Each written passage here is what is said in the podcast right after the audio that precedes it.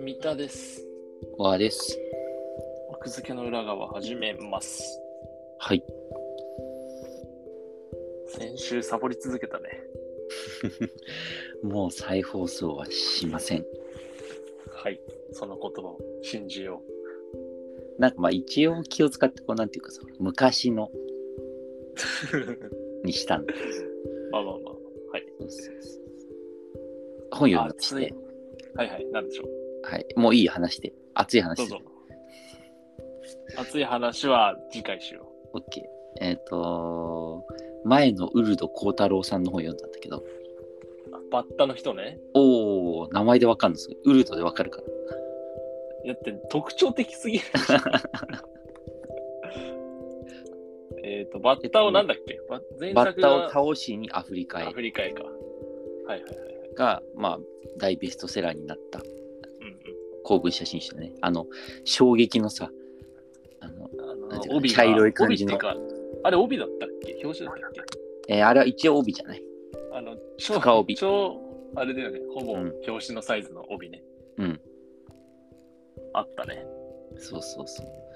で、えっと、まあ、あれは衝撃的な、えっと、モーリタニアうん。に行って、まあ、このバッタの研究者なんだけど、うんあの砂漠飛びバッタっていう、すごいあの食害起こしてる、その、まあ、要ははい植物をみ,、みんな食べてダメにしちゃうから、本当に、あのそのアフリカに住んでる人たちは本当にもうそれで、あの困窮してるうんぐらい本当に何もう何万匹何千匹とかって言って一斉にこう現れたり大発生したりするから本当にうんうん何ていうか人の命を奪うぐらいまでの、まあ、害虫になっちゃってる砂漠飛びバッタっていうのがいて、はいでこの前野さんはずっと日本で砂漠飛びバッタを研究していたんだが、うんまあ、実際にこうあの自然の中でんこのバッタを研究したいっていうことでモーリタニアに飛び、はいでバッタその研究の模様の、まあ、半分エッセイみたいな感じのが、バッタを倒しにアフリカへうんずっと積んであるわ。あ読んでないよ、えっとね、ちゃん、さらっと読んだかな。なのんか、すっごい速さで読んだ。でえっと今から実はそれはバッタを倒しにアフリカへなんだけど、はいこの人が新刊を公文写真集から出してうんうん。それの話をしたいんだよねそれは知らなかったな。で、タイトルが、えっと、孤独なバッタが群れる時へえ。で、バッタを倒しにアフリカへエピソード1っていうふうに書いてあるんだけど、エピソード 1? うん。じゃあ、なんでか、続くそうそうそう。そうそうそう。で、ちょっとその、時系列がおちゃおちゃになるんだけど、これ新刊なんだけど、新書化なんだよ。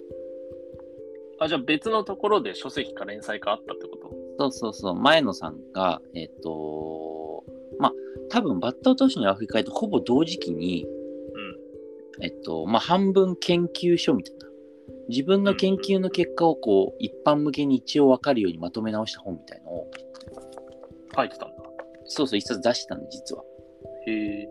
で、それを、えっと、新書化した。じゃあねしたってことか。うん。そうそうそう。っていうふうになってるので、えっと、書いてあるね。えっと、断り書き見ると、本書は2012年11月刊行の孤独なバッタが群れる時、東海大学出版部を新書化したものです。結構前じゃないそうだね、そうだね。同時期じゃ全然ないわ。バッタを倒しにのさらに前だね。そうそうそう。だからバッタを倒しにアフリカへで、実際にこの人がアフリカに行く直前まに出した本だね。うんうんうん。なるほど。そうそうそう。要はだからこの人がその、まあ、日本でずっと砂漠飛びバッタの研究をしてたわけで、うん。その砂漠飛びバッタの、えっと、研究のよりこう専門的にうんうん。どういうふうにこう生態を調べていったのかとか、そういうのがもうまとまってる本って感じ。あ、その元の単行本も調べたら出てきたわ、今。あ、本当うん。だからね、えっとね、バッタを倒しにアフリカへを想像すると、もう全く違う内容。まあ、前書きにも書いてあるんだけど、それうは。ん。本当にね、めちゃくちゃこう、細かいあの研究の内容がいっぱい書いてある。じゃあもう学術本なんだね、ほぼ。そうだね、学術本にほぼ近いと思う。データとかグラフもいっぱい出てくるし。よく新書にしたね、それ。いや、それはだからこのバッタを倒しにアフリカへが異常に売れたからね。うん。なるほど。っていうんで、まあ、一冊読んで、ちょっと情報が込み入ってるところはさっと読みつつ、みたい な感じで。え、でも、面白いんでしょ面白い。えっと、まあ、何が面白いかっていうと、なんか結構こぼれ話みたいな感じで、あうんうのん研究バ、バッタを倒しにアフリカへ身もあるのよ。ああ、なんか、ギャグゾーンというか、そうそうそうそうそうなんかのなんていうのかな。ほっこり話、なんか、笑い話ゾそうそうそうそう。だから、えっと、バッタと戯れすぎて、これ昆虫研究あるらしいんだけど、バッタそのものがアレルギーになって、バッタがあ自分の体を歩いたところが点々と反転ができる様子とか、ーン。へえ、それもうやばいやん。そうそうそうそうそう。とかまあなんかそういうそのこぼれ話的なのも載ってたりするんだけど、まあでもね結構基本的に本当にさっきも言った通り学術的な内容がすごいから、うん。なんかね生物学ってこうやって研究してるんだっていうのがめちゃくちゃ面白いかな。それが面白いなと思った。結構地道みたいな、そういうこと。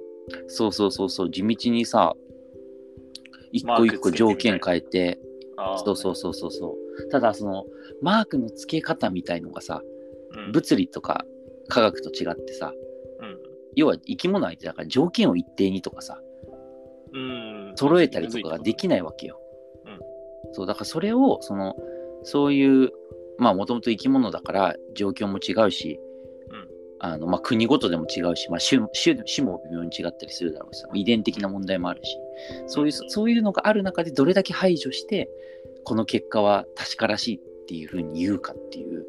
うんうん。うん、っていうそのなんていうかにじり寄ってく感じだから物理とか科学よりもよなんかよっぽどにじり寄ってく感じなんだよねまあ、それこそ統計だよね。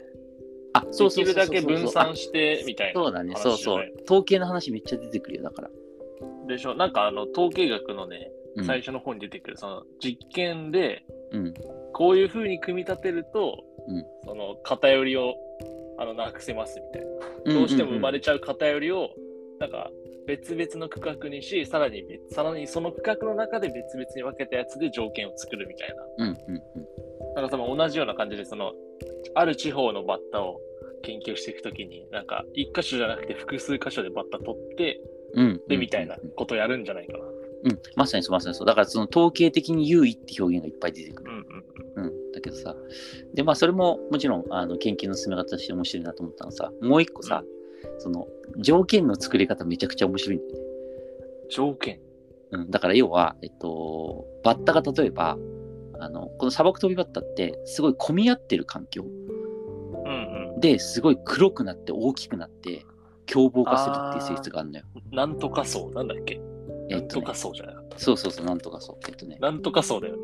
層、そ層変異か。層変異。そういう変異、そういう変異。孤独層と群生層かな、なんかっあてっいうのたがね。あって、で、だから、その、要はだから、食害とかすごい被害を及ぼすのも、その、あの、黒いむ群れて黒く大きくなってる時に被害を及ぼすんだけど、だから、その、どういう時にその群生化するのかっていうのは、ああ、そういうことね。そうそう。で、それそれでを、探してたんだ。そう混み合っているとなるのよ。たくさんいると。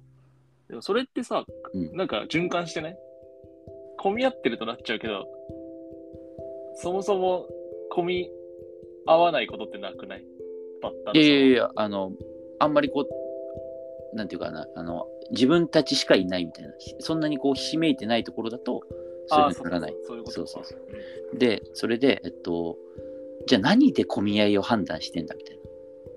うん、お互いが。視覚、視覚なの か、触覚なのか、はたまた嗅覚あーはいみたいおな。もろいな、それ。っていうのを検査すあの調べるときはめちゃくちゃ面白くて、うんそのじゃあ、バッタから視覚を奪おうみたいな。目をマジックで塗っちゃうとか。そうなんだよ。目をなんか、なんか黒いマニキュアかなんかに塗って、 見えなくして、まあまあまあ。で、これで視覚なしバージョンはクリアね、まずね。うん。で、嗅覚に関しては、えっと、バッタを1匹だけ入れるのよ。その、うんペットボトルかなんかに。うんただ、そのバッタの匂いを流し続ける、ずっと。ああ、はい。バッタの匂いをどうやってあ、だから、そのなんか、あれじゃないの、その、えっと、あるのかなそういう分泌物かなんかが。分泌物っていうか、要はだからその空気だけつなげるみたいですね。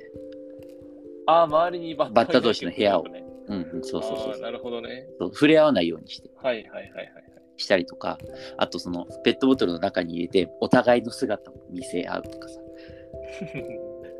っていうんなでるほど視覚とか聴覚とか触覚とか一個一個潰してどうやら触覚触る感覚でやってるらしいみたいなさああ、おもろいな、それ。そうその実験のね組み立て方マニキュアを塗るとかさペットボトルに入れてお互いを見せ合うとかさ うんなんかそのその辺のこうなんていうかさ創意工夫だよねいや、その動物相手のさ、実験とかって、なんか、すごいいろんなことを考えてるよね、学者の人そたうちそがう。そうそうそうだからその状況を作り出すのがもう科学とか物理だったらね要は弾を落とすなんてさ作り、まあ別に生き物じゃないから作り出せんだけどさ生き物だからこその難しさ面白さがあんだなっていううんうんうんそれをねなんかすごい生物学ってこんな風に実験していくんだみたいなうんはいはいはい。